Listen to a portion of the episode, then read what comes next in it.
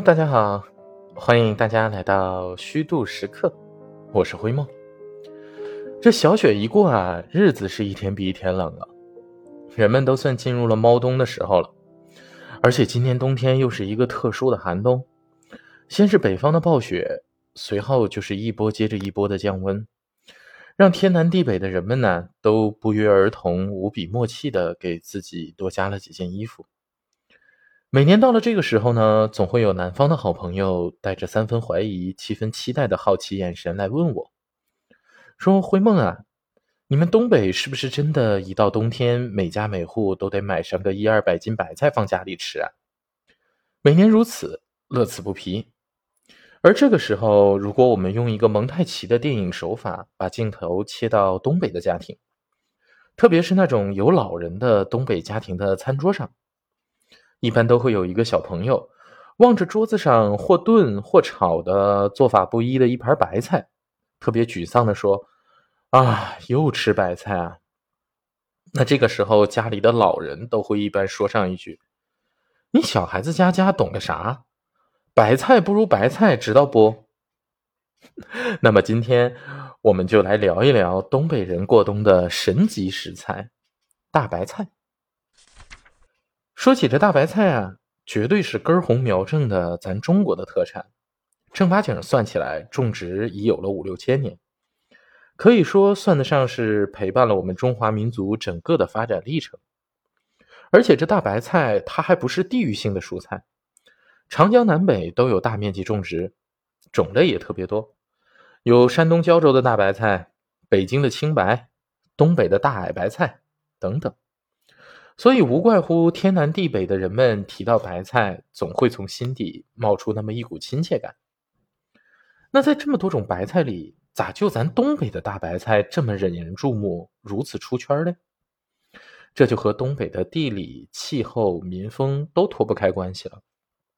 在咱们今天节目的开头啊，说到南方小伙伴们来问我，冬天是不是要囤很多白菜这个问题，聊到这儿就可以来解答一下了。东北人囤白菜还真不是冬天囤，东北人白菜的囤积保卫战啊，一定是从秋天开始的。每年霜降一过，白菜进入了收获的季节，在刚起床的清晨，小区里啊就会响起突突突突突突的那种拖拉机的声音。这声音一来呀，就好像是一个号角，吹响了大白菜囤积战的节奏。各家最会过日子的女主人们就会带着男主人和家里的壮劳力走出家门，蜂拥涌向卖白菜的拖拉机，开始挑选一冬所需要的大白菜。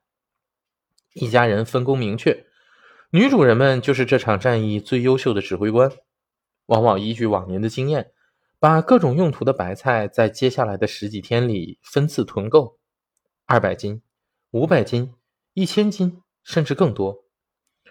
男人们就开始把经过女人们挑选的大白菜开始往家里搬，早就提前划好了区域。那小孩子们也不闲着，就充分发挥起了守护者的角色，站在女人们挑好的白菜旁边，等着大人们来搬运，生怕丢了一颗。而只买个一二百斤白菜一次就能买够的家里，往往在这场热闹而严肃的战役里，就有点低人一等那么个意思了。毕竟在那个年月呀。囤白菜数量的多少，代表了每个家庭的人丁兴旺程度和家里的富裕程度。还记得我小时候有一次问父亲，他们儿时是怎么买白菜的？父亲说，他们那时候都不用去菜市场，也不用等卖白菜的，就直接去哪家种白菜的家里，指着白菜地里那一垄一垄望不到边的白菜，就说：“我家今年就要这垄地的了。”当时听得我下巴都差点惊掉下来。你看看，就光这些数字和量词，咱东北的白菜啊，想不出圈怕是都很难呢。那咱东北人咋就对白菜这么情有独钟，钟爱到家家户户都离不开，冬天还要囤那么多呢？一个很重要的原因就是东北这个地方太冷了，冬天能收获和贮藏的蔬菜种类实在特别少。而咱大白菜特点啊，就是好养、耐寒，喜欢冷凉气候，还特别适合东北的黄黑土地。贮藏条件也不高，往外边一放，吃的时候啊，把外边的粘叶子一去，里边还是好的。那另一个很重要的原因呢，就是白菜除了能补充冬天人们所需的维生素这些以外，还有一个特别的功效，就是通利肠胃。说直白点就是刮油通便。为啥这个功效在东北这么就重要呢？在早年间，东北这个地方啊，属于吃肉比吃菜方便的。要不怎么有句老话叫“棒打狍子，瓢舀鱼，野鸡飞到饭锅里”呢？就是说，东北这旮瘩呀，全是深山老林，吃个肉方便。但您要是真想吃个菜，反而就没那么简单了。那入冬以后呢，人们户外活动就开始减少，猫冬时候吃进去的油腻又多，消化不了。就会感觉肠胃胀着，很不舒服。这时候来上一顿通常的白菜，肯定是浑身舒爽。那大白菜啊，就这样在东北的餐桌上占据了绝对的霸主地位。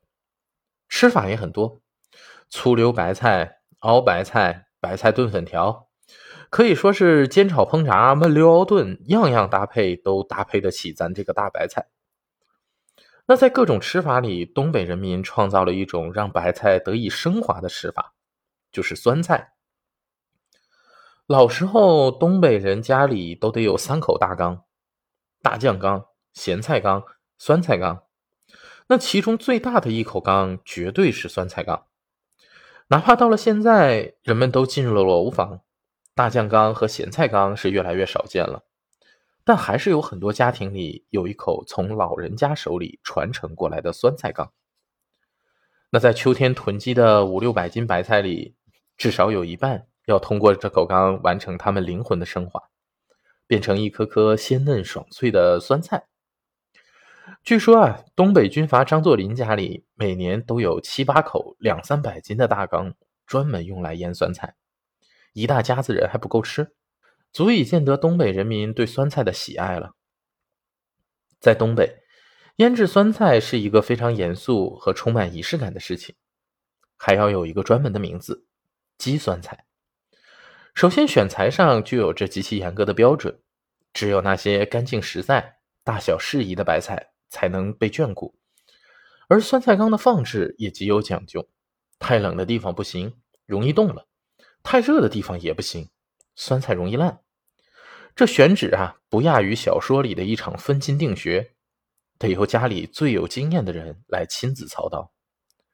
一切选定，把晒了好多天、已经排除了多余水分的大白菜，去掉蔫了的叶子，切掉菜根，清洗干净，然后转着圈码进大缸里。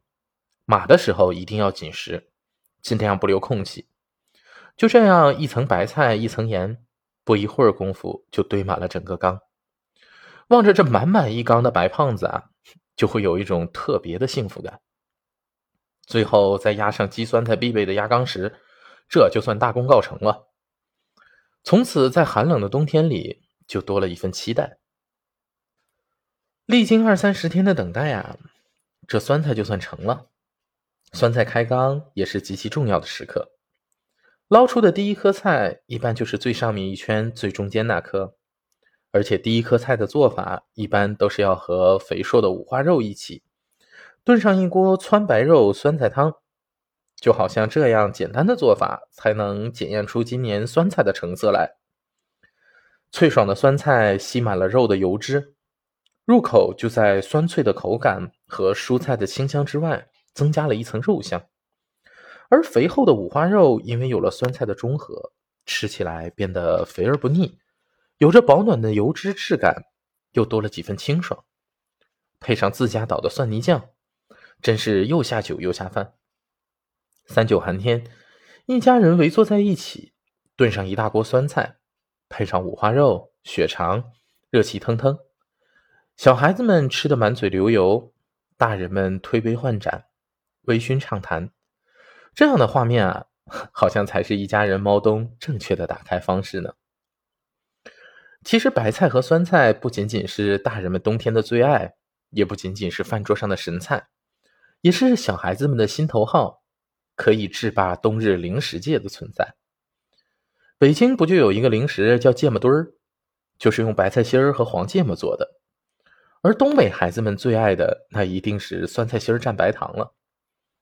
现在的成年人儿时的记忆里一定有这样的一幕：爸妈在厨房切酸菜，然后自己踮着脚守在菜板旁，生怕爸妈手一快啊，就把酸菜心儿也切进菜里。新捞出来的酸菜心儿不像外面酸菜帮子那么酸涩，透着一股子清香，冰冰凉凉的。拿它蘸一口白糖，一口下肚，酸酸甜甜，清清爽爽，真的比冰淇淋都要好吃。在被暖气闷着一冬的屋子里啊，吃这一口，还真是绝对让你精神抖擞。现在啊，科技发达了，人们的生活水平也提高了，想吃啥用啥，盒马生鲜、饿了么、美团都能一下子就买到。人们也都开始小家庭过日子。囤个一千斤、五百斤白菜的盛况是越来越少了，积个几百斤酸菜的情况也基本上没有了。但偶尔在冬日里想起，总会觉得没有白菜垛、没有酸菜缸的冬天，就是差了点那么仪式感的意思。从外边买的酸菜啊，也好像总是差了点味道。就像当时有一个外地的朋友问我，说：“你们东北什么牌子的酸菜最好吃啊？”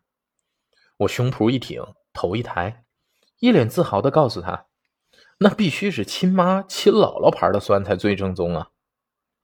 您要是有空啊，搞个小坛子，试试自己积那么一两颗酸菜，相信我，绝对有不一样的体验。”好了，今天一个白菜在这杂七杂八的聊了这么多，但真要细致聊起来呀，再聊一个小时也聊不完。咱们换个吃食，下次接着聊。